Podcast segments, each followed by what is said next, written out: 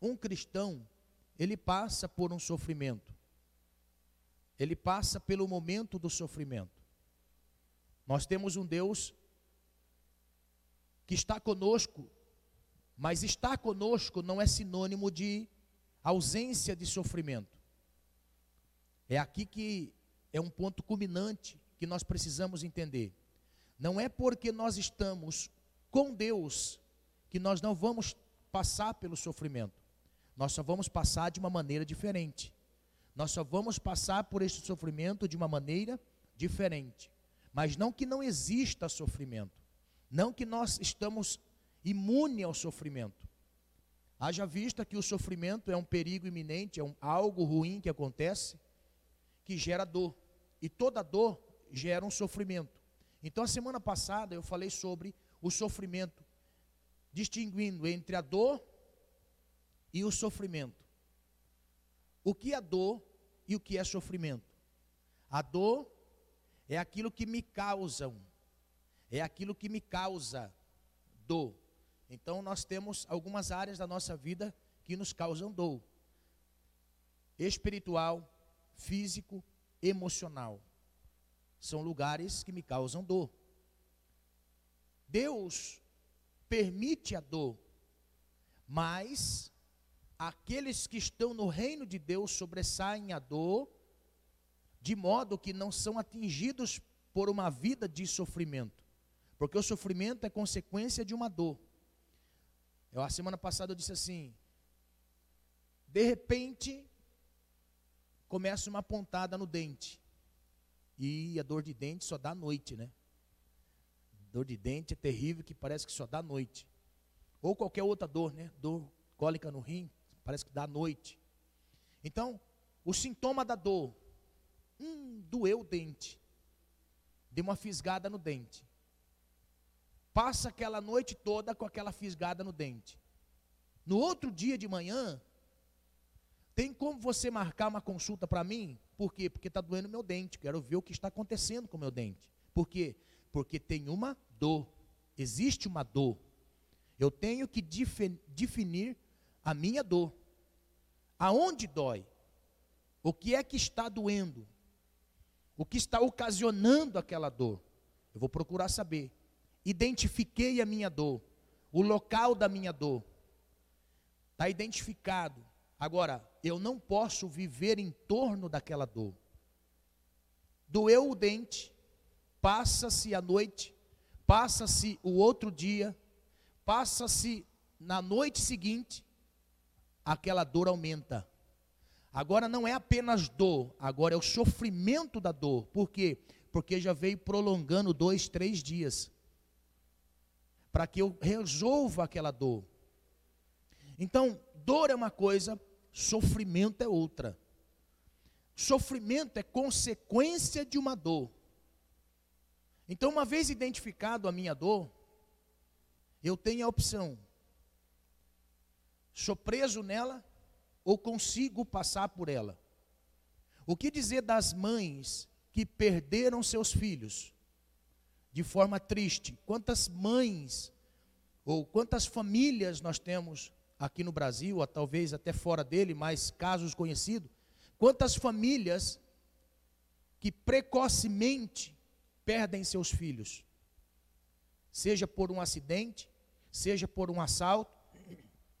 Família foi acometida de um assalto e aquela família, acometida daquele assalto, veio a perder a criança, seja amarrado pelo cinto de segurança no carro, foi esfolada viva, ou seja, por uma bala perdida. Então, quando nós olhamos para essas dores, o que é que esta família fez para vencer o sofrimento? Porque a dor é imensa. A dor é imensa. A dor da perca é terrível, porque o homem não foi codificado para perder. O homem foi codificado para ganhar, para conquistar para cuidar, para zelar, para prosperar. Mas um acidente no percurso, a dor entra. Então, a dor leva ao sofrimento. Como é que estas famílias que perderam seus filhos conseguiram vencer o sofrimento. A dor ainda continua. A dor continua, mas existe um sofrimento. Todas as vezes que acorda, podia lembrar do que a criança fazia, do que o filho fazia. Determinadas datas comemorativas se lembra do filho que se perdeu. Isto é um sofrimento que veio da dor da perca. Então, dor é uma coisa, perca é outra. Perdão, sofrimento é outro. Então, o que fazer em meio às dores da vida, que agora nós somos crentes, somos cristãos, não é? Nós somos agora filhos de Deus. E como filhos de Deus, nós não podemos sofrer. Olha como a mentalidade de Pedro estava conturbada. Ele não estava sabendo discernir dor e sofrimento. Quando Jesus diz assim: Eu vou para a cruz, eu vou morrer pelos pecadores, está chegando a minha hora. Pedro disse assim: Mestre, de maneira nenhuma vai te, vai te acontecer isso. Por quê? Porque Jesus está dizendo assim: é necessário que eu passe pela dor. Depois que eu passar pela dor, não vai ter mais sofrimento. Aleluia. Está entendendo? O que Pedro estava imaginando é: nossa, vai ser uma dor terrível, você vai sofrer muito. Não, aquilo ali é apenas uma dor. Aleluia. Está entendendo? Então, há uma diferença entre dor e sofrimento. Então, a semana passada eu falei sobre dor e sofrimento, distinguir dor e sofrimento. Nós temos que entender o que é sofrimento porque quando nós passarmos pela dor, eu não posso ficar em volta da minha dor, chorando a minha dor. Isto vai gerar um sofrimento. E muitas pessoas abandonaram a fé por causa do sofrimento ocasionado por uma dor. Porque ensinaram a esta pessoa: deixe de sofrer a partir do momento que você vem para Cristo. Deixe de sofrer. Então, como é que eu me enfrento a minha dor de forma a não recuar no propósito da minha salvação? Não deixar a minha salvação por causa do meu sofrimento ocasionado por uma dor. A semana passada eu falei sobre isso, dei alguns exemplos sobre vencer a dor, não viver no sofrimento. Sofrimento e dor são duas coisas distintas. Falei de Jó, falei de Davi, falei de José. A dor foi terrível de José, de Jó, de Davi e mais alguns outros. Mas eles não viveram no sofrimento de forma a deixarem a graça e não e deixar por não entender esta graça maravilhosa. Então, nessa noite eu quero falar um pouco sobre o sofrimento do cristão, o que é que acontece conosco? O sofrimento daquele que, mesmo estando em Deus, passa. Então, nessa noite, eu quero falar sobre duas categorias de sofrimento. Duas categorias de sofrimento. O texto base que nós temos, ele se encontra em Hebreus capítulo 5, verso 8 e verso 9. Hebreus capítulo 5, verso 8 e verso 9.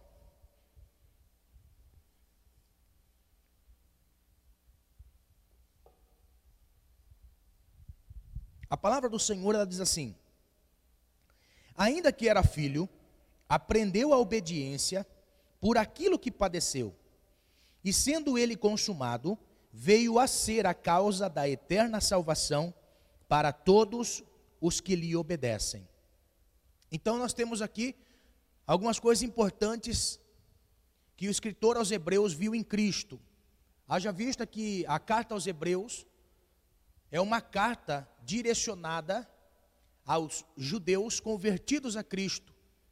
E eu posso dizer que esta carta aos hebreus, para os judeus convertidos, é como se fincar a estaca da convicção gerada pela fé em Jesus para caminhar em cima dos preceitos que Deus outrora destinou à nação de Israel.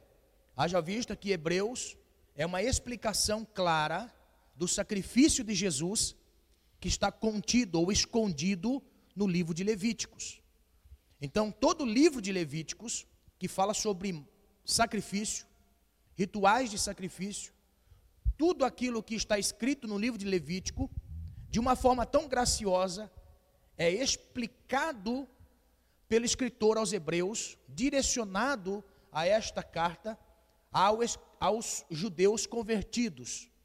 Então, tudo que nós vamos ver aqui no livro de Hebreus está destinado, de uma forma tão graciosa, aos judeus que se converteram a Cristo e que agora, fundamentando a sua fé, eles professam a Cristo como Senhor, como o seu Messias, e com base no livro de Levítico, este é o Cordeiro de Deus que tira o pecado do mundo. Aleluia. O escritor aos Hebreus vai dizer que Jesus, ele veio como homem. Hebreus 2,14 vai dizer que ele se fez sangue, tá? participou do sangue, para que, como nós que participamos do sangue, ou seja, Jesus foi humano, ele veio em humanidade, por isso que está escrito aqui, ainda que era filho, aprendeu a obediência por aquilo que sofreu. Então, filho de Deus, se fez carne, habitou entre nós, e as mesmas dores que nós sentimos, os mesmos sofrimentos que nós sofremos, ele também sofreu. Não é porque ele era filho de Deus, não é porque ele era descendente de Davi, promessa profética de Davi, que ele não iria passar pelo sofrimento. Então, aqui o escritor diz: ele era filho e ele aprendeu com tudo aquilo que ele padeceu. Ou seja, ele, como filho, teve que aprender a respeito da dor, passou pelo sofrimento, ele padeceu, ele sofreu, para que nós pudéssemos também passar e ser auxiliado por ele e assim como uma obediência até o final da vida. Então, sofrimento, dor e sofrimento faz parte da caminhada cristã. Dor e sofrimento faz parte da caminhada cristã. Mais cedo ou mais tarde passaremos por um sofrimento. Haja vista que alguns irmãos passam por um sofrimento, foi acometido por uma enfermidade, foi acometido de um acidente, foi acometido de uma perca, foi acometido de um desemprego, foi acometido de, de um mal, de uma injustiça, que é o que eu muito vou dizer nessa noite. Então, como lidar com o sofrimento? Como lidar com a dor, sendo cristão?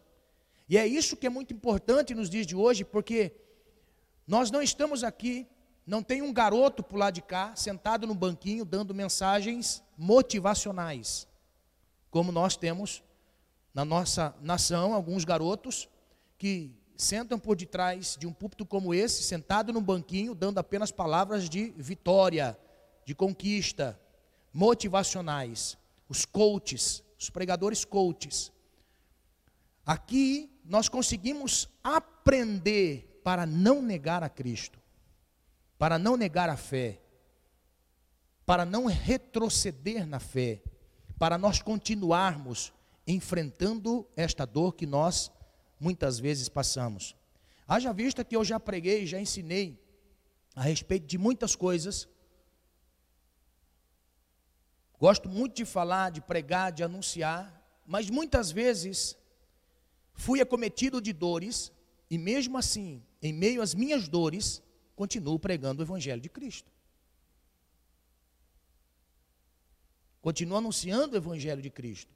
Por quê? Porque as dores, quando nós passamos por ela, eu gosto sempre de dizer assim: quem não tem marca na sua vida, quem não olha para você, perdão, quando você olha para você e você não vê marcas na sua vida, estas marcas que faltam muitas vezes é o significado de uma firmeza na fé, de uma constância na fé.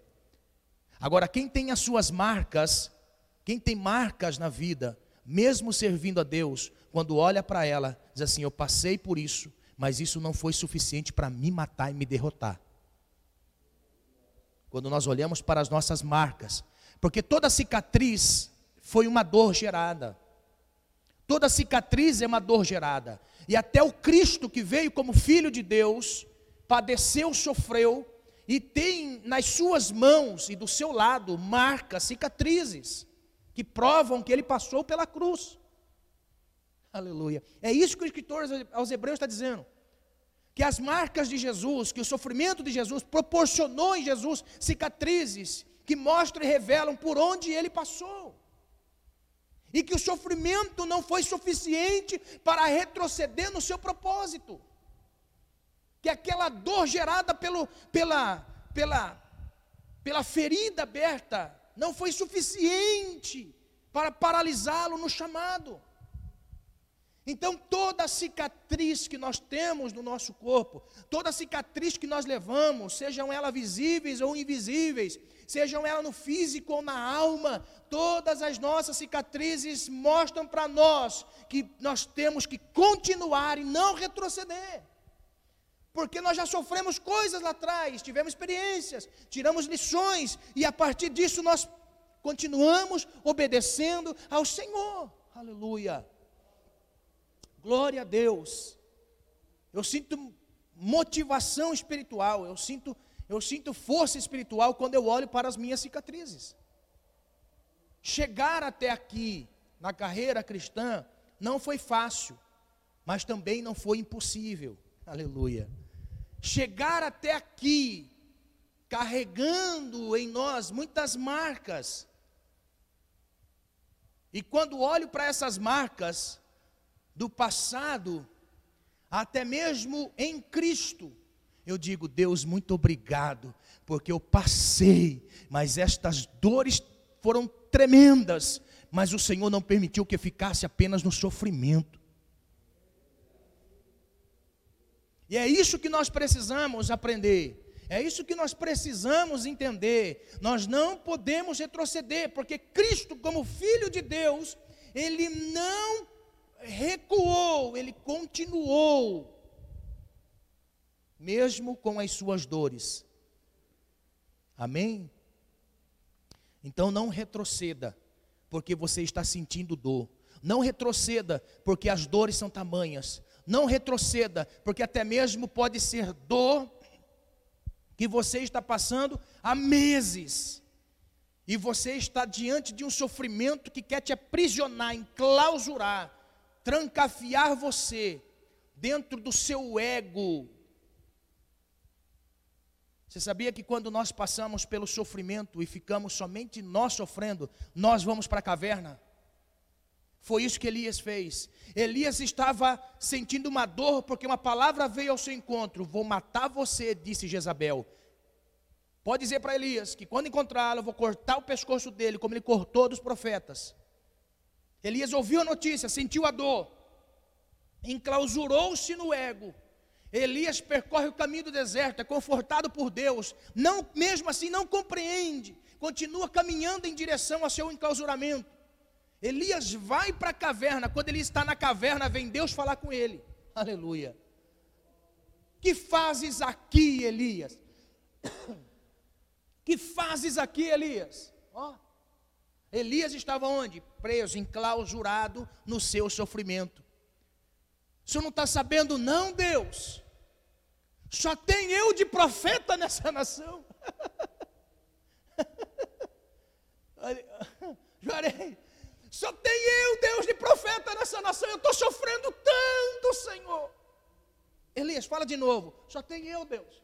Elias, são sete mil, talvez melhores do que você, Aleluia. Quando nós estamos passando pela dor que gera sofrimento, e se esse sofrimento não controlado vai nos enclausurar no, no âmago, no ego.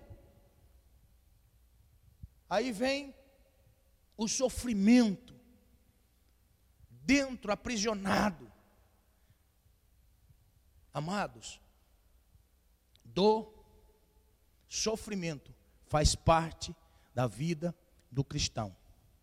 Dor e sofrimento faz parte da vida do cristão.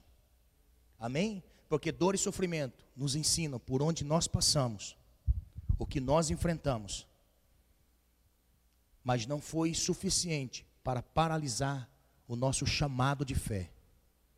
Amém? Então vamos lá. Existem duas categorias de sofrimento. A primeira é por causa da justiça divina que nos leva a aproximarmos mais do reino de Deus.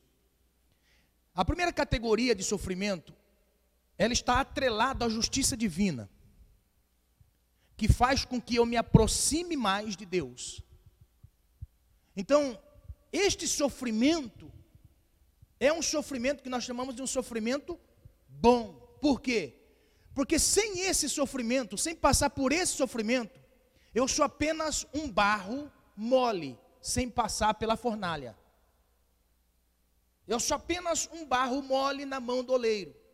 Então está lá o oleiro, ele está fazendo a sua peça de barro. Quando ele termina de fazer a peça de barro, aquele vaso que ainda não é vaso, é apenas barro, mas em forma de vaso, aleluia, vai pegando aí. Ó, ele é um vaso, mas não é um vaso. Ele é um vaso, mas não é vaso. Ele é um vaso, mas é um barro.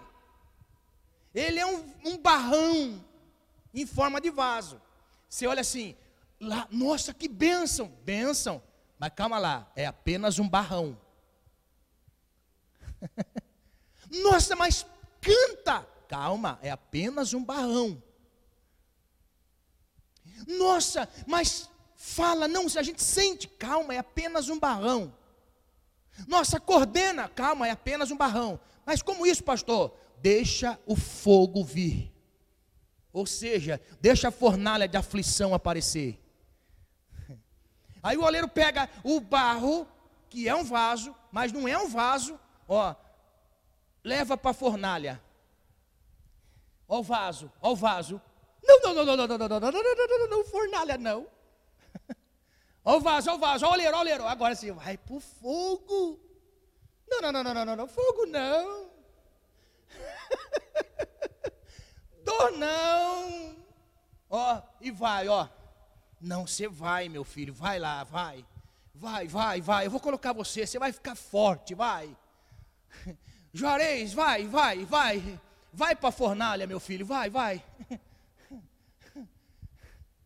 Está pegando essa revelação? Você que está em casa, se é um barro, se é um vaso ou não é um vaso?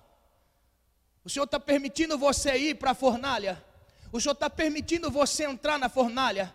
Fala assim, Senhor, se o Senhor for comigo, eu vou. Como aquela canção, se Cristo comigo vai eu irei e não temerei, com gozo irei comigo vai. É grato servir a Jesus, levar a cruz, se Cristo comigo vai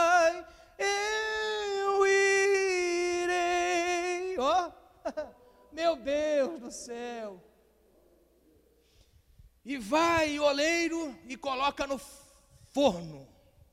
Ó, aquele vaso começa de molinho, ele começa enrijecer, enrijecer, enrijecer. Ó, imagina. O oleiro vai lá. Consistente. Então, o que significa isso? São os momentos que nós somos levados para a fornalha para sermos endurecidos. Ou seja, para criar resistência. Resistência. Você já conversou com com crente ou com aquele cristão de idade, o velho crente. O velho crente é maravilhoso, mas o crente velho é terrível. O velho crente é aquele que já foi muitas vezes levado pelo oleiro à fornalha e ele aguentou. Teve firmeza. Ele entendeu um propósito. Eu sei que, mesmo sendo um cristão, o Senhor está me levando para a fornalha do sofrimento para ser endurecido. Aleluia. Aleluia. Então, quando nós somos levados, é para nós aprendermos obras de justiça. Obras de justiça. Então, este sofrimento é Deus que permite nos passar para nós conhecermos as obras dele neste reino dele. A outra categoria de sofrimento, ela é totalmente inútil, porque ela é resultado de problemas que nós mesmos atraímos. Existe sofrimento que somos nós quem atraímos. Não foi Deus quem nos levou, foi nós quem atraímos. Nós que atraímos provas para a nossa vida. Olha só que interessante. No deserto que Elias estava, ele pediu a morte. Mas no deserto que Jesus foi conduzido, ele trouxe vida. Por quê? Porque o deserto que Elias foi, a Bíblia diz, foi Elias indo para o deserto. Agora, Jesus foi para o deserto conduzido pelo Espírito Santo. Ele foi levado pelo Espírito ao deserto. É diferente. Então, existe sofrimento que somos nós quem, quem ocasionamos para nós mesmos. Agora, existe sofrimento que nós somos levados. Então, essa segunda categoria de sofrimento, ela é inútil para nós, porque somos nós. Uma pessoa que faz da sua tempestade a tempestade aos outros e recebe dos outros a recompensa da sua tempestade. Sofrimento que eu gerei, dentre eles muitas coisas, muitas coisas. Nós podemos perceber isso na nossa vida diária. Isto que eu estou sofrendo foi porque eu cometi ou porque Deus está me levando. Está entendendo? Então, dessas duas categorias, nós precisamos entender o que é justiça. A justiça de Deus que nos leva, ó, nós não merecemos, porque nós andamos na presença de Deus. O Senhor fala conosco, o Senhor nos instrui, o Senhor vem pela Sua palavra dando direção do que são obras corretas, direção correta. E nós caminhamos segundo os preceitos de Deus, e mesmo assim padecemos sofrimento. Quando isso acontece na nossa vida, quando nós estamos passando por esse sofrimento, que nós entendemos que são obras de justiça de Deus, nós temos que acalmar nossa alma, por quê? Porque nós estamos sendo conduzidos para nós termos as nossas próprias experiências com Deus. Obras de justiça. O que é a justiça? A justiça, ela paga segundo o feito da pessoa. O que é uma obra de justiça? São os feitos recebidos devido àquilo que a pessoa está fazendo. Obras de justiça é dar a cada um o que lhe é de direito, o que merece. A pergunta que nós fazemos no sofrimento: eu mereço passar por isso? Vou fazer uma autoanálise. Eu mereço. A minha vida no Senhor, eu mereço. Qual é o ponto da minha vida que está errado e que faz com que eu mereça aquilo. Não, eu estou caminhando com o Senhor, todos os preceitos do Senhor são cumpridos, todos os preceitos do Senhor são analisados, todos os preceitos do Senhor são vividos. Eu não mereço, e mesmo assim eu estou sofrendo. Então entenda assim: são obras de justiça que Deus vai revelar a você. São obras de justiça através desse sofrimento. E é isso que eu vou ensinar nessa noite. Essas duas categorias. Aqui eu mereço e que recebo a devida paga pelo sofrimento, e aquela que eu não mereço, aquela que caminhando, irmão, não estou dizendo, tem pessoas que confundem assim, todo mundo é pecador. Sim, todo mundo é pecador. Todo mundo peca. Nós pecamos em três níveis: pensamentos, atitudes e obras. Pensamentos, o que eu sei e o que Deus sabe. Atitude é impulso que só eu sei e passa a ter visão daquele que vê pela minha atitude. E obra é aquilo que eu vejo, que as pessoas veem e que Deus vê. São obras. Então, os meus pensamentos é somente eu e Deus que sabe. E olha, eu confesso, nós temos recâmaras dentro de nós que nós mesmo não conhecemos. Está entendendo? Surge aqueles momentos. Como pode eu sendo cristão? Está entendendo? Por quê? Porque nós somos um enigma para nós mesmos. Nós somos um enigma para nós mesmos. Então, pensamentos, atitudes e obras, todos nós pecamos. Agora, quando se dá diante de Deus o resultado da minha obra e diante de pessoas, é consequência. Existe consequência dos meus pecados. Quando eu penso na minha mente, vou roubar um, vou roubar um botão. Pequei diante de Deus, porque a intenção dos meus pensamentos quase que vem ser consumado em obra se eu não estou vigilante. Que consequência tem o meu pensamento diante da consumação em obra? Nenhuma, foi só um pensamento. Agora, vou roubar um botão, senta na loja, aí é as obras são reveladas. É aí que tem consequência. É aí que a consequência do pecado é terrível. E assim sucessivamente na nossa vida, em todas as áreas da nossa vida. Pensei, fiz, pronto. Está entendendo? Agora, olha só, quando nós falamos sobre isso, quando nós estamos falando sobre eu mereço ou não mereço, é analisar a sua vida. Você não tem mancha na sua caminhada. E na sua caminhada não tendo mancha, todas as vezes que eu sou levado ao sofrimento, para, naquele momento da dor, ver a minha força ou a minha negligência, é aqui que se revela a justiça de Deus. Mesmo não merecendo, ele suportou. Mesmo não merecendo, ele aguentou. Mesmo não merecendo, permaneceu firme. Mesmo não merecendo, ele continuou na fé. Aleluia. Está entendendo? Então, é em cima disso que nesta noite eu quero falar algumas coisas. Deus tem algum propósito ao permitir o sofrimento dos cristãos? Será que Deus tem prazer? Deus tem prazer em ver os cristãos sofrendo? Sofre mais, miserável. Vai, sofre mais. Você não sofreu ainda, sofre mais um pouquinho. Vai, ai, vou apertar mais. Será que Deus sente prazer no sofrimento? À primeira vista, irmãos, olha só. Houve um tempo na minha caminhada com Deus eu pensei assim: Deus parece que se agrada em ver os, os justos, os crentes, os cristãos sofrendo. Injustiça. Isso geralmente acontece quando você está num ambiente onde tem pessoas que não temem a Deus, não temem ao Senhor. Parece que aquelas pessoas que não temem ao Senhor se saem bem em todas as áreas. Já percebeu? Parece que aquelas pessoas que não temem a Deus saem bem em todas as áreas. E o cristão é igual prego, só toma na cabeça. O cristão é igual prego, só toma na cabeça. Por quê? Porque ele quer ser certo.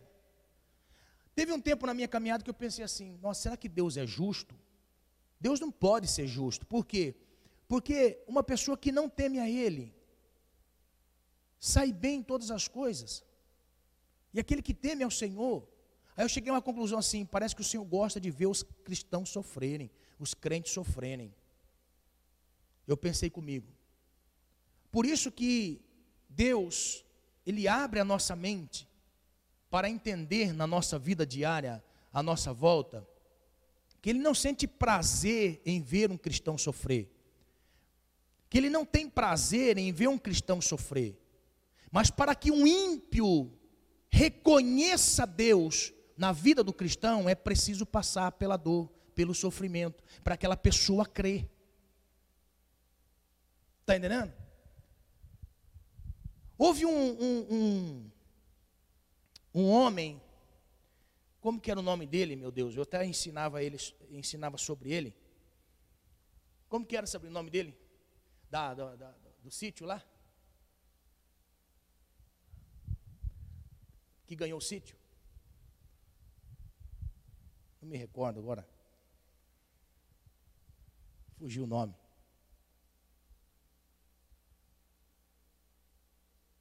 Fugiu o nome. Eu ia falar sobre ele, eu vim pensando e esqueci o nome. Até falei aqui já.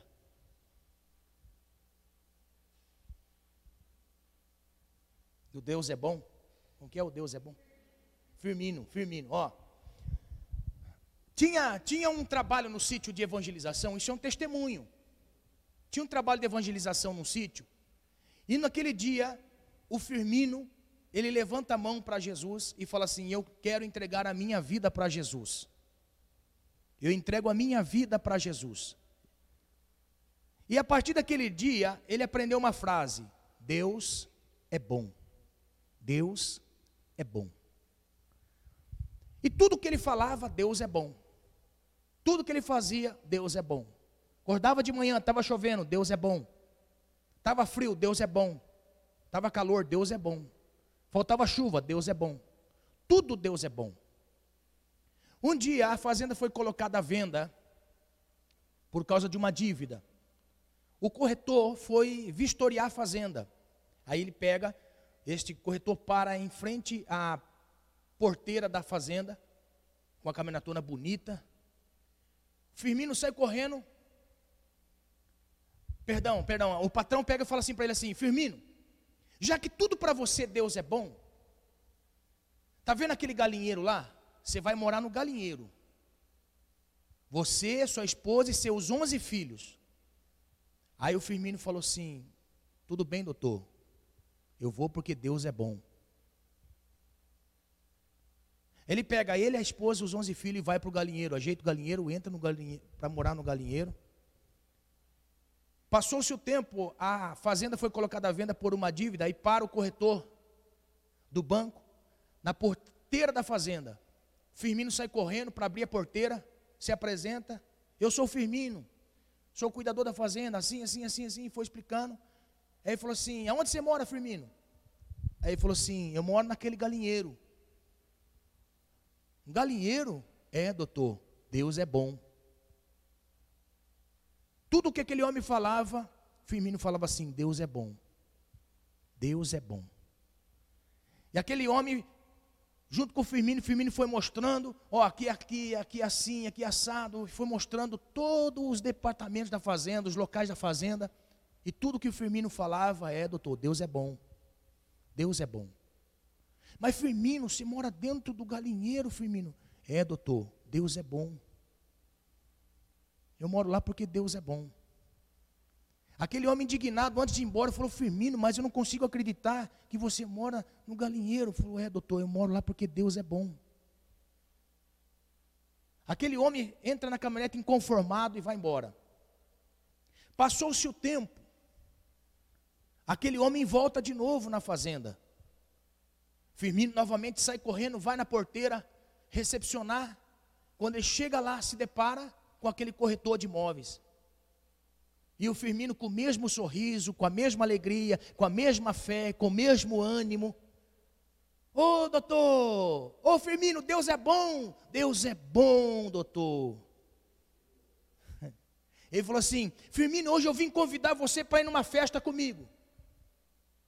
É, doutor. É. Mas, doutor, não tenho roupa, as crianças não têm roupa. Mas Deus não é bom, Firmino? Deus é bom. Foi lá, chamou a mulher, chamou a criançada e foi colocando a roupa que tinha na criançada, foi colocando os farrapos que tinha, aquelas roupas toda surrada, foi colocando sapato em um, sandália no outro, e todo mundo estava preparado, entrou na caminhonete, toda a criançada feliz por entrar na caminhonete. Deus é bom daqui, Deus é bom de lá, Deus aqui é bom, Deus é bom, Deus é bom. Quando chega naquela festa, aquela festa grande, com um monte de carrão, desce o doutor Firmino, a sua esposa e onze crianças.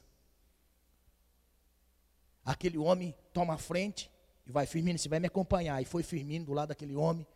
Quando eles entram assim na festa, todo mundo fica de pé e começa a aplaudir. Aí falou assim: Nossa, mas chique, né? Deus é bom. Naquela festa, aquele alvoroço todo, o homem fala assim, o doutor fala assim: Olha, pode faltar comida na mesa de qualquer um aqui, mas na mesa do Firmino e sua família não quero que falte nada. Ó, e aquele alvoroço todo, Deu uma, um, um momento da festa. Sai um, sai outro, sai um, sai outro. Ficou o doutor, Firmino, sua esposa e os onze filhos. Aí o Firmino ali, naquele jeitão todo, o doutor fala assim: Firmino, me ajuda a fechar essa casa? Ô oh, doutor. Aí foi o Firmino, a esposa e as onze crianças. Levaram, ele levou o Firmino num quarto bonito. Tinha muitas camas. Disse assim: Firmino, aqui que tem que trazer os filhos para descansar de noite, Firmino, não para um galinheiro. Firmino olha e fala assim: É, doutor, Deus é bom. Ali abre uma outra porta assim e fala assim: Firmino, aqui que é o quarto onde o marido e a esposa dorme, descansa depois de um dia de trabalho, Firmino, não no galinheiro. Aí fala assim: É, doutor, Deus é bom. Aí ele vai no banheiro assim, aquele banheirão grande, bonito, fala assim: Firmino, aqui que um pai de família coloca os filhos para tomar banho, Firmino. É, doutor, Deus é bom. Aí ele vai para a cozinha, aquela cozinha grande, enorme, abre a geladeira, um monte de comida. Ali as crianças olhando aquelas coisas assim, falando, Danone. Ele fala assim: é, Deus é bom. Aí vai no quarto para fechar a porta. E fala assim: Firmino, antes de nós fechar a porta e sair da casa, eu quero que você puxe aquela, aquela toalha que está ali na parede. Aí quando ele puxa assim aquele pano, estava escrito assim: ao Deus do Firmino que é bom, que mandou eu, o prefeito, os vereadores, os empresários desta cidade construir essa casa para ele. Aleluia! Só o Deus do Firmino que é bom. Aleluia! Você está entendendo? Alguém que foi levado para passar o momento da adversidade por causa da revelação de Deus na vida de pessoas. Então, existem momentos da nossa vida que somos levados a passar pelas adversidades que a vida nos apresenta, porque obras de justiça Deus está fazendo com que pessoas entendam, compreendam. Nós somos levados muitas vezes a viver certas coisas, porque tem pessoas à nossa volta que precisam conhecer o Deus que nós conhecemos. Aleluia! E como Deus faz isso? Através da dor, do sofrimento, não porque Ele queira. Nós nunca estaríamos falando de Jó, se Jó não fosse aquele que mais sofreu na Bíblia. Está entendendo? Obras de justiça.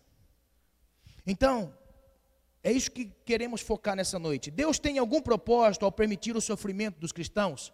Sim, Deus se revela através dos sofrimentos daqueles que professam a fé nele. Por quê? Porque além de trazer uma edificação pessoal, traz uma edificação coletiva. Pessoas são edificadas através do nosso momento, através da nossa vida. Pessoas estão nos vendo através do nosso sofrimento. Se porventura você está sofrendo hoje e você chegou à conclusão, esse sofrimento são obras de justiça que Deus quer se revelar a pessoas à minha volta. Eu digo assim: glória a Deus. Suporte a dor, passe por esse sofrimento, porque o Senhor há de te fazer um modelo àqueles que estão à sua volta. Aleluia. Glória a Deus. Então vamos lá. Em 1 Pedro, capítulo 2, verso 21, 1 Pedro capítulo 2, verso 21, ele vai dizer assim: Porque para isto fostes chamados, porquanto também Cristo padeceu por vós, deixando-vos exemplo, para que sigais as suas pisadas. Jesus não precisava sofrer, Jesus não precisava sentir dor, sendo ele filho de Deus, não precisava sentir dor, porque ele era a expressão exata do Deus invisível. E ele não precisava passar pela dor e pelo sofrimento, mas foi necessário para quê? Para que eu e você pudéssemos também, nas suas pisaduras, nós também caminharmos. Aleluia. Ou seja, pegada do mestre está aqui, pegada do mestre está ali, vou seguindo as pegadas do mestre. Aleluia. Glória a Deus, aleluia. Então Pedro vai dizer assim: foi por isso que nós fomos chamados. Para quê? Para seguir as pisadas do Mestre. Aleluia. Aleluia. Em Filipenses capítulo 1, verso 29, Filipenses capítulo 1, verso 29, o apóstolo Paulo vai dizer assim: Pois vos foi concedido por amor de Cristo, não somente crer nele, mas padecer por ele. Aleluia. Isso aqui é forte, irmão. Isso aqui é forte demais. Aqui, ó, aqui o apóstolo está dizendo assim, ó. Não foi concedido a nós apenas dizer assim, eu creio em Jesus. Ah, eu creio em Jesus. Jesus, pastor, quando eu assisti o filme do Mel Gibson, pastor, eu chorei, mas chorei bastante de ver o que fizeram com meu Jesus. Eu posso dizer assim, Jesus sofreu muito mais do que o Jesus do Mel Gibson. Sofreu mais. Eu consigo entender assim que Mel Gibson quis transmitir a dor e o sofrimento de Jesus. Mas eu posso dizer para você que a dor e o sofrimento de Jesus, ele também foi na alma. Não somente no físico, ele foi na alma. Em forma de Deus, ele não usurpou ser igual a Deus, mas aniquilou-se a si mesmo. Aleluia. No sofrimento, ele não precisava sofrer. O que Satanás disse não era mentira, era verdade. Se lança daqui e anjos vão te sustentar. Mas ele estava ali como homem para entender a obra de justiça de Deus. Aleluia. Olha só. Então, o apóstolo Paulo vai dizer assim: não foi concedido apenas que nós viéssemos crer nele. Ou seja, eu creio em Jesus, mas peraí, e padecer por ele. Porque crer nele é fácil. Crer nele é fácil. Mas padecer por ele é o difícil. Sofrer por ele é difícil. Ó, quer ver, ó? Quem daqui sente-se envergonhado quando alguém fala assim, ó, Ih, esse aí é um crentinho. Agora se converteu, ó. Antes a família convidava para ir almoçar e jantar. Depois que se converteu, parece que houve um distanciamento. Os colegas do trabalho que faziam aquele, aquele final de semana, aquele joguinho de final de semana, e todos eles, estava lá o seu número de contato. Manda para ele lá, porque ele faz parte do time. Se converteu. E agora é crente, agora não vai mais. Essa é a visão que as pessoas têm. Olha, antes bebia uma caixa. Ó, como foi o final de semana? Hum, rapaz, uma caixa uma caixa, black label, é aquele negócio todo, tá vendo? Ó, agora se converteu. Vamos lá? Não vai dar, rapaz. Por quê? Ah, porque agora eu não bebo mais.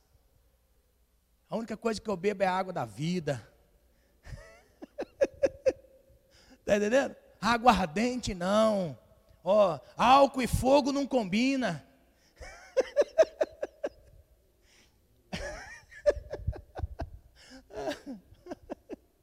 Ai, Jesus amado, pregar o evangelho é bom demais. Mas vamos lá. Então, foi concedido que não apenas eu ame a Ele, mas que, de fato, eu padeça por Ele. Uma pergunta: qual é a marca que você tem que Jesus deixou em você perante a sociedade? Qual é a marca que eu tenho diante da sociedade que Jesus deixou em mim? Qual é o meu sofrimento? Que eu falo assim, ó, este sofrimento, Senhor, é meu, esse sofrimento é meu. Agora, esse sofrimento aqui eu fui levado a viver por causa do teu nome. Você pode ter certeza, esse que você foi levado a viver por amor ao nome dele, mais cedo ou mais tarde, pessoas vão dizer assim: rapaz, você é crente mesmo. Está entendendo? Você tem uma luz diferente. Aleluia. Aleluia. Não, pastor, isso é heresia. Heresia não. Estevão estava lá, sendo apedrejado, apedrejado, apedrejado, e ele não revida em nenhum momento. Ele não pega a pedra e joga de novo. Não, ele ajoelha e olha para o céu e fala assim: Pai, tenha misericórdia deles. Meu Deus. Sabe o que aconteceu quando eles estavam arremessando pedra, arremessando pedra, arremessando pedra, e ele não reagiu? Sabe o que aconteceu? Eles disseram assim: Nossa, ele olha para o alto, e quanto mais ele olha para o alto, o rosto dele brilha, ele é diferente. Aleluia! Eita, meu Deus do céu! Todos aqueles que são provados e que são levados a viver uma dor e sofrimento, não por causa dele, mas por causa de Jesus, o rosto brilha. O rosto brilha. Aleluia. Amém. Aleluia. Como os cristãos devem, deveriam enfrentar seus sofrimentos? Como que os cristãos deveriam enfrentar seus sofrimentos? Mateus capítulo 5, verso 10, que é o manual, o manual da nossa fé. Por isso que eu falo sempre assim, ó, falou, você quer conhecer o reino? Você quer conhecer princípios do reino? Tem pessoas que falam assim, pastor, eu quero ler a Bíblia toda, pastor. Por onde eu começo? Comece pelo livro de Mateus. Principalmente os, o capítulo 5, capítulo 6 e capítulo 7. Porque o capítulo 5, capítulo 6 e capítulo 7 de Mateus vai falar sobre princípios do reino. São princípios deste reino que nós fomos inseridos. Nós fomos inseridos nesses princípios, que são os princípios do reino de Deus. E isso faz parte de nós. Então, Mateus capítulo 5, verso 10 diz assim: Bem-aventurados os que são perseguidos por causa da justiça, porque deles é o reino dos céus. Olha só que interessante, são perseguidos por causa da justiça. Então, o que é justiça? Justiça é um empregador fiel que paga a cada um segundo o seu trabalho. Se você conseguir gravar isso, você nunca mais esquece. O que é justiça? Se você estiver anotando aí em casa, joga a coberta, pega o papel, vai lá. O que é justiça? Justiça é um empregador fiel. Justiça é um empregador fiel, um patrão fiel. Por quê? Porque ele paga segundo cada um as suas obras. Isso é justiça. Quando você pensar assim, ó, se eu fizer isso, que eu entendo que é errado, porque a minha consciência é o ponto de justiça, porque a minha consciência é o local aonde eu me conecto com Deus. Tem pessoas que falam assim, ah, pastor, estou sentindo Deus. Não, Deus não se sente. Deus se conecta, se liga, conversa com o nosso espírito. Aí sim nós sentimos. Aí sim, por quê? Porque vem convicções. Então, olha só, todo mundo sabe o que é certo e o que é errado. Todo mundo sabe o que é certo e o que é errado. Então, a nossa mente é um canal de justiça. Por quê? Porque aqui Deus se revela. Quando eu me converto a Deus, aquilo que estava bloqueado agora passa a ter acesso. Quando eu sei que aquilo que é errado, se eu fizer, Deus aqui ele vai dizer assim: não faça. Se eu fizer, eu assumo a consequência. Então, olha só, Justiça é um empregador fiel, é um patrão fiel que paga segundo as nossas obras. Se eu estou fazendo obras de justiça, ou seja, que é correto, alguém me ofendeu, eu vou lá, mesmo estando certo, e peço perdão. Mãos, você não imagina o que acontece no reino dos céus. Aprenda assim, ó.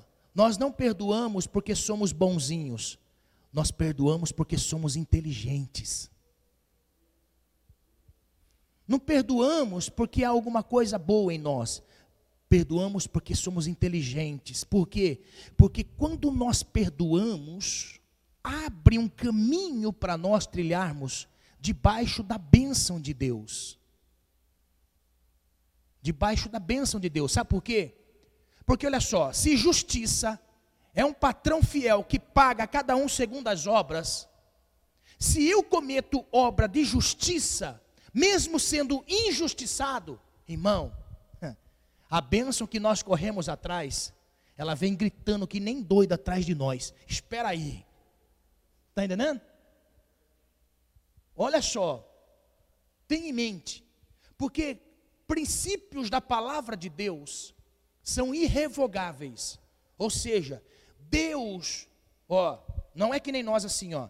Nós temos da Bíblia. Aí nós falamos assim, ó, nós falamos assim: Senhor, dá uma palavra para mim, Senhor, porque eu vou seguir a sua palavra, eu quero a tua palavra, Senhor. Ó, aí a pessoa faz assim: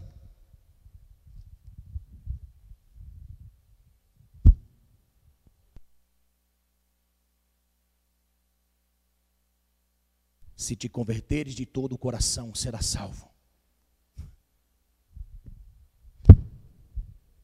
Senhor, não entendi, Senhor, dá uma outra palavra.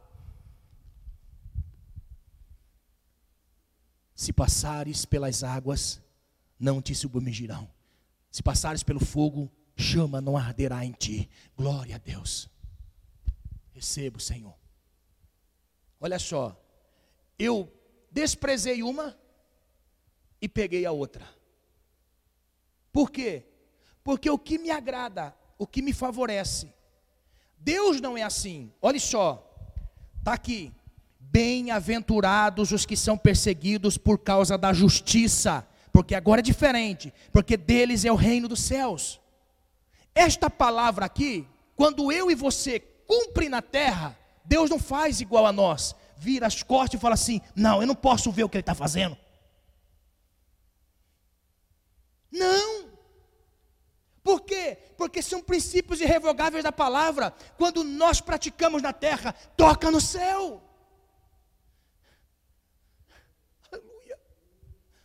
Todas as palavras que nós praticamos na terra toca no céu. Porque fala de obra de justiça. Que é justiça? Justiça é um patrão fiel que paga todo mundo segundo as suas obras. Aleluia. Eita glória aleluia. Em nome de Jesus, encontra refúgio na palavra de Deus, encontre escudo na palavra de Deus, aleluia, aleluia. Tudo que nós fizermos, olha só o que Deus está dizendo: tudo que nós fizermos, pautemos segundo a Sua palavra, por quê? Porque tem preceitos espirituais, aleluia. Como cristãos, como nós devemos enfrentar o sofrimento. Eu disse esse sofrimento por causa de perseguição da justiça. Nós praticamos a justiça. Ó, praticamos a justiça. Que é justiça? Justiça é um patrão fiel que paga cada um segundo as suas obras. Aleluia. Quando eu falo assim, uma pessoa injusta, ela não está indo nos princípios da palavra e pelo princípio da palavra não, não guardado, existem obras consequentes da desobediência. Aleluia, seja forte, seja inteligente, seja, seja animoso, seja fortificado pela palavra. Aleluia. Palavra não é apenas eu aqui, olha só. Muitas pessoas confundem assim: aquele lá é um pregador da palavra, por quê? Porque sabe versículo decorre, irmão. Se eu souber versículo aqui e não colocar versículo aqui, de nada adianta. O versículo aqui é maravilhoso, mas o versículo aqui gera ação no reino. Aleluia. O que nós precisamos? Gerar ação no reino. Gerar ação no reino. Gere ação no reino gere ação no reino. Ou seja, o reino vai mobilizar devido à ação que você fizer nessa terra. O reino vai mobilizar, segundo a obra de justiça, o reino vai se mobilizar, se encarregar de trazer, segundo a boa mão de Deus, aquilo que nos é favorável quando nós praticamos. Aleluia! Aleluia! Irmãos, se eu fosse falar aqui, irmãos, o que é as obras de justiça que Deus operou na minha vida. não vou falar não, porque senão, né, tem coisa muito forte. Tem coisa forte demais. Coisa assim de, de falar com Deus assim, botar o joelho na madrugada. Falar com Deus de tal maneira, irmão, que eu não seja merecedor.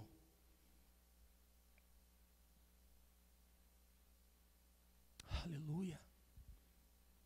Em nome de Jesus, seja fortalecido em meio a esse sofrimento. Aleluia.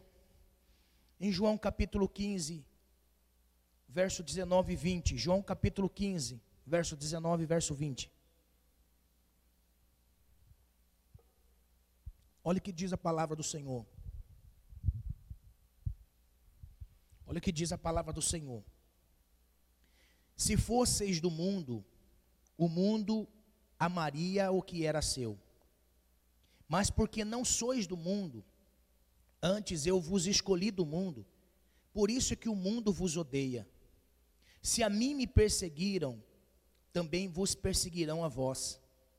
Se guardaram guardarem a minha palavra, guardarão também a vossa. Jesus estava prestes a partir. Aí Jesus ele vai dizer o que? Ele vai ensinar e instruir os seus discípulos de forma a eles compreenderem com mais rapidez, porque Jesus foi bem claro. Até então Jesus falava por parábolas, agora Jesus estava sendo bem claro. Jesus está dizendo assim: o mundo vos persegue e vos odeia porque vocês não fazem parte dele.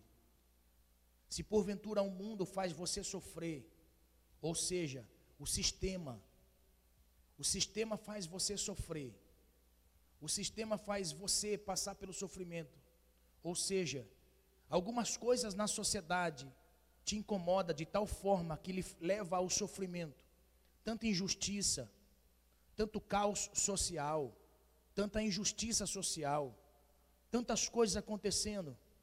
Se tudo isso aborrece, chateia, dói, machuca, leva ao sofrimento, tem que entender assim, meus discípulos.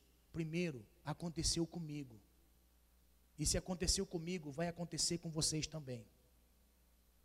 Se a dor que o mundo nos proporciona nos levam ao sofrimento, vocês também vão passar por isso. Por quê? Porque o mundo nos odeia. Pastor, eu fico entristecido, pastor, porque fulano não deu trabalho. Falou isso, falou aquilo. Meu irmão, em nome de Jesus, entenda: o mundo nos odeia. Você pode perceber, quando você fala que é cristão, e agora muito mais, aprenda o que eu vou dizer.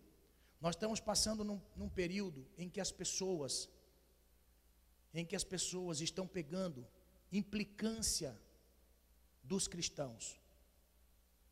Grave o que eu estou dizendo. Estamos passando por um período onde as portas para o cristianismo na nossa nação é bem aceito em determinadas áreas. Observe para você ver. Se você entra numa rede social e você vê alguém comentando alguma coisa, eles interpretam de uma forma diferente se um crente comentar. Porque quando um crente comenta, aí todo mundo cai matando em cima. Está entendendo? Quando um comenta, um cristão comenta, vários comentários tentando atingir o cristão. Isso acontece conosco. É normal nós vemos assim, ó, é normal pessoas colocarem para vender animais. Vende-se um, um, um poodle, um shih tzu, vende não sei o quê. Ó. Estou vendendo, uma, uma mulher lá tal, tem cinco, seis cachorrinhos e vai lá e bota para vender. Normal. Recebemos a doação de um cachorrinho assim, assim, assim, assim estamos vendendo para a construção. Pronto. Os irmãos viram o inferno que foi, o inferno que foi nas redes sociais. É filho do capeta para tudo quanto é lado. Hã? Irmão, era cada comentário que pegava uma página. Eu falei, credo em cruz. Estava na mão de Deus. Deus fez justiça. Está entendendo? Então, se o mundo odeia-nos, é porque primeiro odiou Jesus há dois mil anos atrás. Está entendendo? Aprenda uma coisa: tudo que você fizer com um título de cristão, pronto, é motivo de pau. Está entendendo?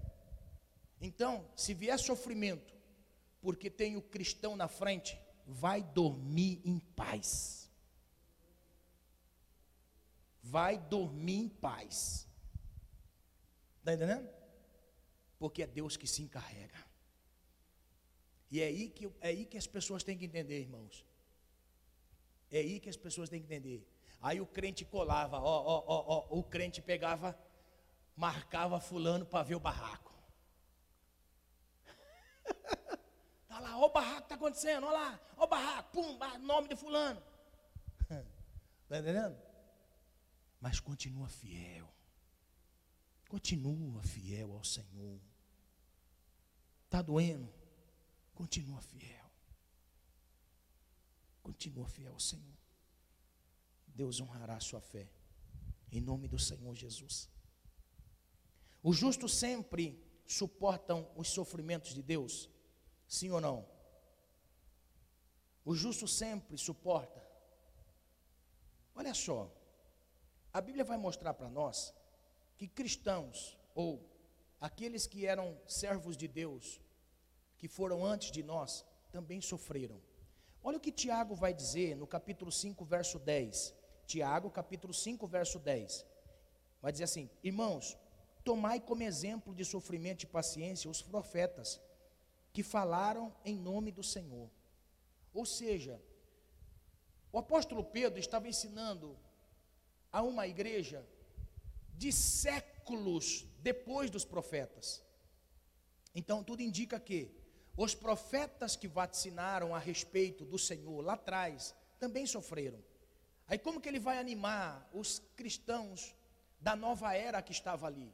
Ele vai dizer assim, irmãos, tenham por paciência, vocês estão sofrendo perseguições. Tenham paciência, porque os profetas que foram antes de nós também sofreram.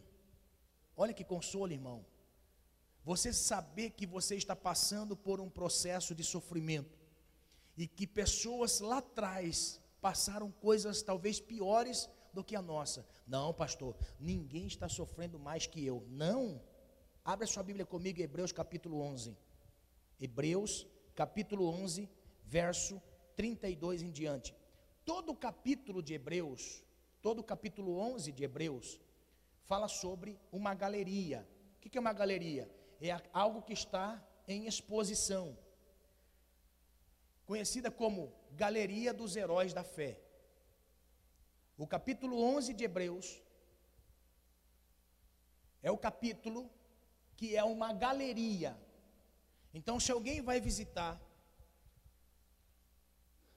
se alguém vai visitar um.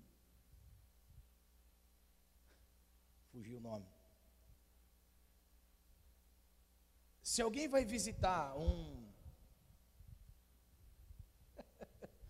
fugiu o nome. Antigo lá é museu. Se alguém vai visitar um museu e chegar diante de uma antiguidade, vai estar numa vitrine com luzes, de forma que venha trazer luz para aquela antiguidade. Então, o escritor aos Hebreus, o que, que ele faz? Ele tem a preocupação de pintar, de pintar uma escrivaninha bem grande. E na consciência de cada um, ele faz com que as pessoas olhem para um local em que focos de luzes estejam reluzentes de forma a nós enxergarmos o que está ali. Por isso fala assim, galeria dos heróis da fé, ou seja, é um local que está em evidência, evidenciando alguma coisa. Então, olha o que está escrito a partir do capítulo 32. Está escrito assim: e o que demais direi? Porque na realidade, até o verso 31, o escritor vai pegando todas as pessoas em evidências. Aí ele fala assim: o que demais direi? Ou seja, eu posso acrescentar mais algumas coisas aqui nisso ainda para vocês? Será que eu preciso acrescentar alguém mais? Mas eu acho que eu vou colocar algumas pessoas a mais. Ele vai dizer assim: faltar-me-ia tempo, contando de Gideão, Baraque, Sansão, Jefté, Davi, Samuel, dos profetas, os quais pela fé venceram reinos, praticaram a justiça, alcançaram promessas, fecharam a boca dos leões, apagaram a força do fogo, escaparam do fio da espada, da fraqueza tiraram forças, da batalha se esforçaram, puseram em fugida os exércitos estranhos. As mulheres receberam pela ressurreição seus mortos. Uns foram torturados, não aceitando o seu livramento, para alcançarem uma melhor ressurreição. E outros experimentaram escárnios e açoites, e até cadeias e prisões, foram apedrejados, cerrados, tentados, mortos a fio da espada, andaram vestidos de peles de ovelhas e de cabras, desamparados, aflitos, maltratados, dos quais o mundo não era digno, errantes pelos desertos e montes e pelas covas e cavernas da terra. Ó, você conseguiu pegar a intensidade da fé dessas pessoas que foram antes de nós? Pedro está dizendo assim: meus irmãos, tenham de grande paciência suportar estas provas ou tentações que vêm sobre vocês, porque porque os nossos irmãos profetas no passado também sofreram. Está aqui, irmãos, decapitado, cerrado ao meio, torturados, irmãos. Hã? Olha só, pessoas que estavam dizendo assim: vocês podem me matar, tirar o físico do espiritual, mas o espiritual ninguém lança no inferno, porque confio em Deus. Aleluia. E hoje, e hoje, vou sair, Deus me respondeu.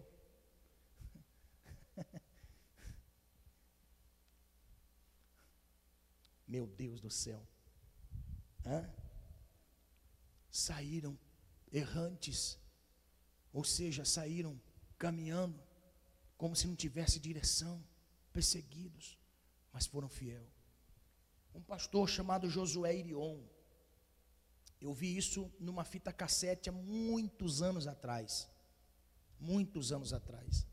Josué Irion, ele conta um testemunho quando ele entra na Iugoslávia, comunista na época, de décadas atrás. Ele jovem, fazendo missão, contrabandeando Bíblias. E, e ele conta que ele entra na Iugoslávia comunista.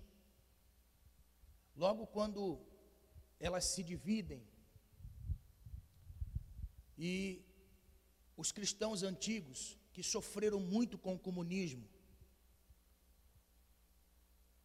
Ele conta que quando ele ele entrou na igreja, no local onde as pessoas se reuniam, ele notou que os mais velhos entravam na igreja ou no local de reunião com tampão nos olhos. Uns faltava perna, outros faltava dedo, orelha. Uns chegavam com os dois olhos vazados, tampões nos olhos ele nota que os mais jovens não. Os mais velhos chegavam todos mutilados, os mais novos não. Aí ele pergunta assim para o ancião que estava na direção daquele culto. Diz assim: Eu notei que os mais velhos estão vindo, todos, todos eles estão vindo marcados, faltando membros. Aí diz assim: Estes são os pioneiros cristãos que enfrentaram o comunismo. Então, estes daqui, ó, que o senhor está vendo, estes enfrentaram o poderio do comunismo. Aquele que está com tampão nos olhos,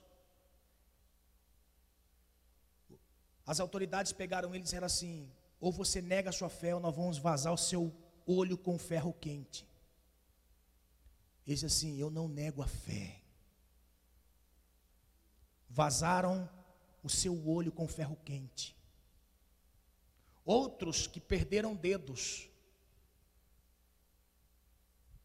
nariz, porque não negaram a fé.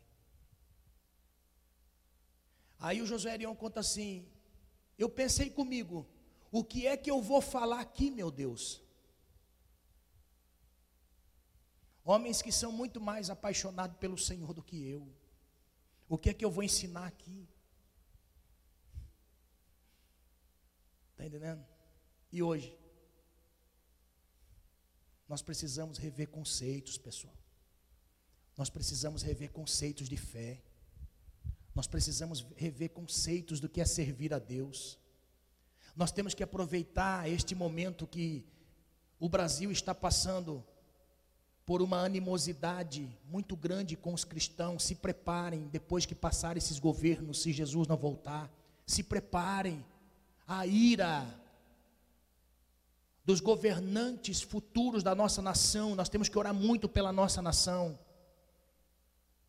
Nós temos que orar muito, muito pela nossa nação. Daqueles que vão estar pra, lá para frente, se Jesus não voltar. Nós precisamos ter experiências hoje para não negar Jesus no momento da perseguição. Nós precisamos saber o que é fé, o que é amar ao Senhor. Ah, pastor, mas isso aí, já vou encerrar. Meu Deus, eu precisava de mais um culto. Mas vou encerrar hoje, amém? Eu vou encerrar hoje em nome de Jesus. Olha só, houve um homem chamado Paulo que, quando ele se converte, o enviado, o profeta já disse para ele o que, iria, o que iria acontecer com ele. Atos capítulo 9, verso 15. Atos 9, 15 está dizendo assim: que Atos 9 está dizendo a conversão de Saulo. Então, na conversão de Saulo, aconteceu dele estar perseguindo cristãos ou indo para Damasco para perseguir os cristãos. No meio do caminho, Jesus se encontra com ele. Ele cai por terra, ouve a voz, vê um clarão, dizendo que ele tinha que à, à rua chamada direita, porque lá o Senhor iria falar com ele. Aí ele vai para lá cego. Ananias é visitado por Deus no seu momento de oração e diz assim: Disse Deus a Ananias: Vai à rua chamada direita, procura pela casa de Judas. Você vai dizer que tem um homem que está ali orando e o nome dele é Saulo. Quem? Quem Deus? Saulo. Senhor, está aqui o texto. Senhor, o senhor não sabe que ele é perseguidor da igreja? Ele manda matar os crentes. Manda matar. Ele persegue, ele tem autoridade. Aí o Senhor olha para ele e fala assim: Ananias, vai lá.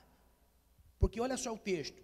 Disse-lhe, porém, o Senhor: Vai, porque este é para mim um vaso escolhido para levar o meu nome diante dos gentios e dos reis e dos filhos de Israel. Ó, se eu e você tivesse uma chamada dessa, irmão, quando se converteu, o orgulho seria tão grande, tão grande, tão grande, que Satanás, ele com uma agulhinha, que eu tenho visto muito isso, ó, com uma agulhinha, Satanás ia chegar e ia fazer assim, ó, tuf, Por quê? Irmão, olha o chamado desse homem. Deus fala assim: ele vai entrar aonde tem reis, aonde tem príncipes. Ele vai ser uma autoridade delegada na terra, com a minha autoridade. Ó, mas olha o texto na sequência. Ele vai dizer assim: diga para ele também, Ananias, que eu lhe mostrarei o quanto deve padecer pelo meu nome. Está entendendo? Você imagine se as pessoas que se entregam a Jesus, ô Juarez, nós fizéssemos assim: aceitou Jesus? Parabéns. Prepara o lombo, porque a partir de agora você vai apanhar para mais de metro. Não tinha, não tinha mais ninguém que queria aceitar Jesus, irmão. Está entendendo? Mas olha só, aleluia. Aquele homem disse: Ananias disse para Saulo: Saulo, você vai ser um grande homem de Deus, mas o Senhor também vai mostrar para você o quanto você vai sofrer por causa do Evangelho. Irmãos, olha Paulo escrevendo em uma epístola o quanto ele havia sofrido já por causa do Evangelho. Olha só, é, segundo Coríntios capítulo 11, verso 24. Nós vamos encerrar depois com outro, um outro verso para nós fecharmos esse estudo. Olha só, o apóstolo Paulo, ele vai mostrar para nós que ele recebeu a chamada.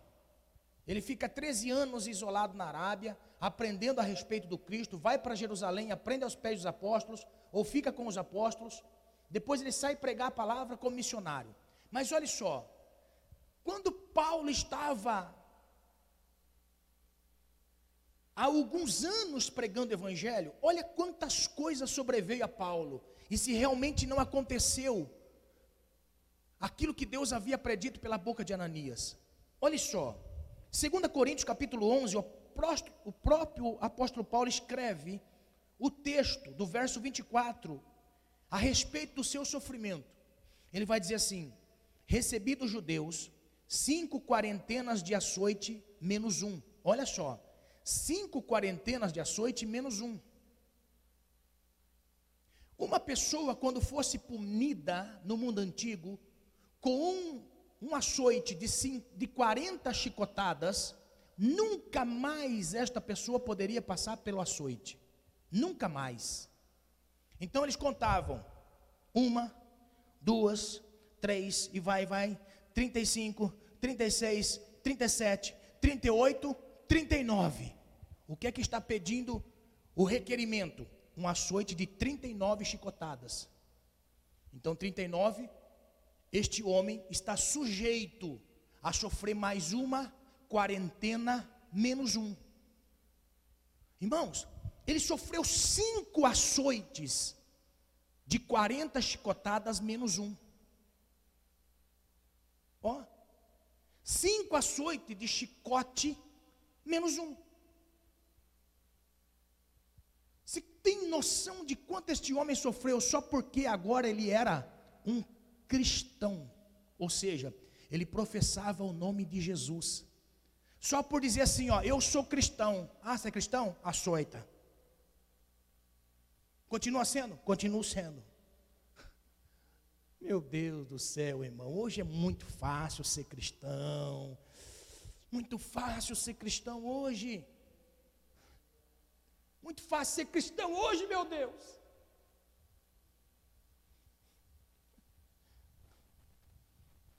Aí ele vai dizendo assim: Três vezes fui açoitado com varas, ou seja, era um outro tipo de açoite. Essa torturava, a outra mutilava com chicote. O chicote mutilava, essa torturava. Ele sofreu três vezes. Aí depois, uma vez fui apedrejado. Quando Paulo foi apedrejado, ele foi dado como morto para fora da cidade. Meu Deus. Sofri três vezes naufrágio. Três vezes eu estava lá no barco. Três vezes eu estava no barco só porque eu estava querendo pregar o Evangelho. O que aconteceu com o barco? Afundou. Só porque eu estava falando de Jesus. Meu Deus. Uma noite e um dia passei no abismo. Em viagens, muitas vezes, em perigos de rios, perigos de salteadores, em perigos dos da minha nação, em perigos dos gentios, em perigo na cidade, em perigos no deserto, em perigos no mar, em perigos com falsos irmãos. Ah, só aqui, meu Deus do céu. Ai, meu Deus, ai, ai, no meio dos crentes tem muito que não é crente. Ai, vou sair da presença de Deus.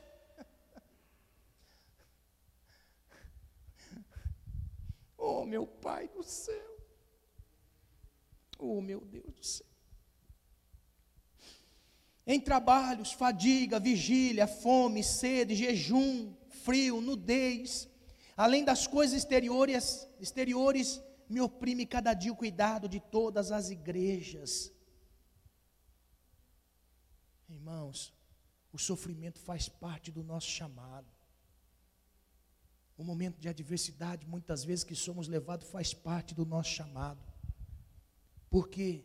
Porque as coisas que hão de se revelar para nós no futuro é muito maior. É muito maior. Olha o que diz para nós em Apocalipse 21, está dizendo assim: E Deus limpará de seus olhos toda lágrima, e não haverá mais morte, nem pranto, nem clamor, nem dor, porque já as primeiras coisas são passadas. O que é que Jesus estava dizendo para João, quando ele fala assim, ó, e não haverá mais lágrimas? Quer dizer que alguém chorou bastante. E não haverá mais dor, quer dizer que alguém sofreu bastante por causa da dor. E não haverá mais morte, porque alguém sofreu na causa da morte. Não haverá mais pranto, porque todas essas coisas são passadas. O apóstolo Paulo vai dizer para nós que essa leve e momentânea tribulação não há de se comparar com as coisas gloriosas que tem na eternidade. Não deixe de ser um cristão pelas coisas pequenas que acontecem à nossa volta. Continue sendo um cristão, mesmo em meio à dor, em meio ao sofrimento que muitas vezes somos levados a viver. Eu sei que esta mensagem não se enquadra para os dias que nós vivemos. Esta mensagem não se enquadra para os dias que nós vivemos. Haja vista que os púlpitos estão cheios de motivadores da fé, sentados em cima de banquinho, querendo motivar sua fé. Nós podemos receber trechos de mensagens de meninos que estão pregando evangelho, sentado num banquinho, dando palavras motivacionais.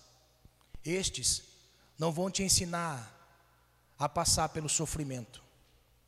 Estes só vão dizer para você que o sofrimento tem fim. Mas muitas vezes o sofrimento já fazem anos que uma pessoa está passando. Talvez já faz muitos anos que uma pessoa que perdeu seu filho, ou que está doente, ou que está passando por um problema no casamento, ou que está passando por um problema financeiro, um problema espiritual, já faz anos, motivar é um caminho muito ilusório. Eu quero mostrar a realidade. Enfrente essa dor. Enfrente este sofrimento. Em nome do Senhor Jesus, seja forte, porque tem um Deus que recompensa toda obra de justiça. Existe um Deus que recompensa toda obra de justiça. E eu quero, em nome do Senhor Jesus, dizer para pessoas que estão, não somente aqui, mas também estão pela internet, em nome do Senhor Jesus, que o Senhor seja o centro da sua vida, e que tudo que você está passando de momento agora, que seja para a glória do nome do nosso Deus, e que através desse seu sofrimento, Deus possa colocar marcas em você, que você vai dizer às pessoas: está vendo essa marca aqui? Eu passei mas não foi suficiente para tirar-me do propósito. Existem pessoas que passaram como Jesus. Tomé não estava no culto.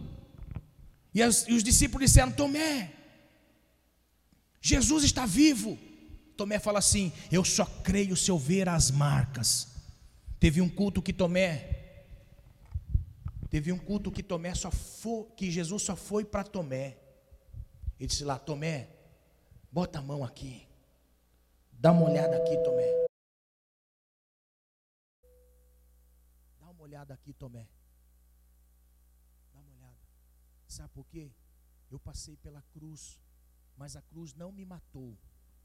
A cruz só me fez ter a experiência de vencer o propósito que foi estabelecido.